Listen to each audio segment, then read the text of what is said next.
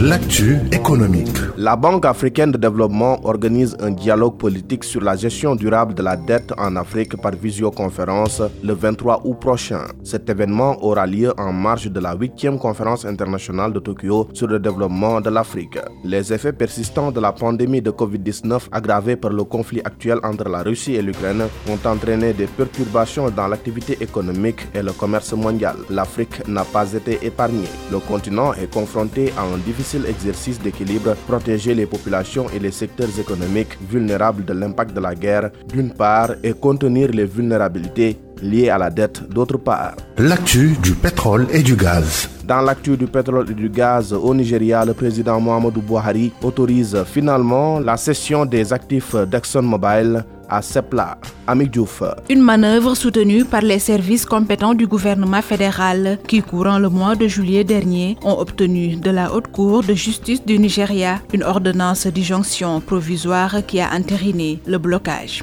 Selon Femi Adesina, conseil spécial du président du Nigeria, cette volte-face de l'État fédéral est liée à des avantages considérables. Qu'une fois bouclée, l'opération générerait pour l'économie du pays, dans un contexte énergétique marqué par une production pétrolière nationale instable depuis plusieurs mois. Pour ExxonMobil, cette décision matérialise son ambition longtemps affichée de se délester comme plusieurs autres compagnies d'activités pétrolières situées à terre ou en eau peu profonde. Des opérations souvent objets d'actes de vandalisme et de vol de bruit qui sapent le résultat financier dans le pays. Ami Diouf, merci. Merci à vous, mesdames et messieurs. E-Business, c'est fini pour aujourd'hui. Était à la présentation Mamab Dougaï à la technique Khadijat Loum. Nous vous donnons rendez-vous demain dans Dakar Direct.